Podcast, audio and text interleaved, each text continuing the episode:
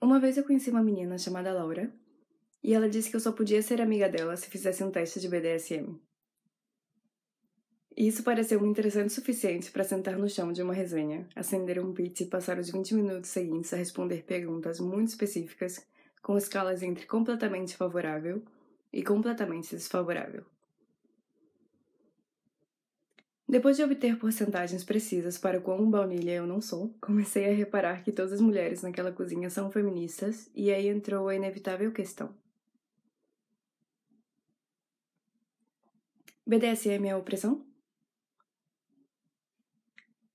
Não digo que sim, nem que não, porque se pá, não é esse o ponto. Mas acho que, como a maioria das coisas, BDSM pode ser praticado de forma segura e principalmente consentida. Para baunilhinhas do amor, BDSM significa B para bondade, D para disciplina e dominação, S para sadismo e submissão e M para masoquismo. E é algo delicado, porque parece que BDSM é um bocado pop atualmente, e há certo tipo de popularização que pode passar uma mensagem errada sobre a conveniência da prática, independentemente da pessoa ou situação. Digo, não vais conhecer uma mulher numa festa ou whatever e agredi-la num momento sexual sem saber se ela curte a cena. E principalmente sem que ela tenha dito que você pode fazer isso. E esse tema é fodido porque o pornô está todo permeado por agressões contra as mulheres que são representadas de uma forma completamente submissa. E essas representações são agentes ativos da opressão da indústria pornográfica contra atrizes pornô e contra mulheres no âmbito social.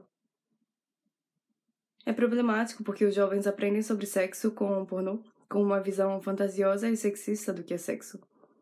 Então vão lá os gajos transar por primeira vez e acham que a vida é, sei lá, Xvideos e essa espécie de conhecimento, entre muitas aspas, segue com alguns homens durante suas vidas adultas, caso eles não sejam do tipo realmente estou interessado, mesmo que provisoriamente, nesse ser humano com quem estou transando agora.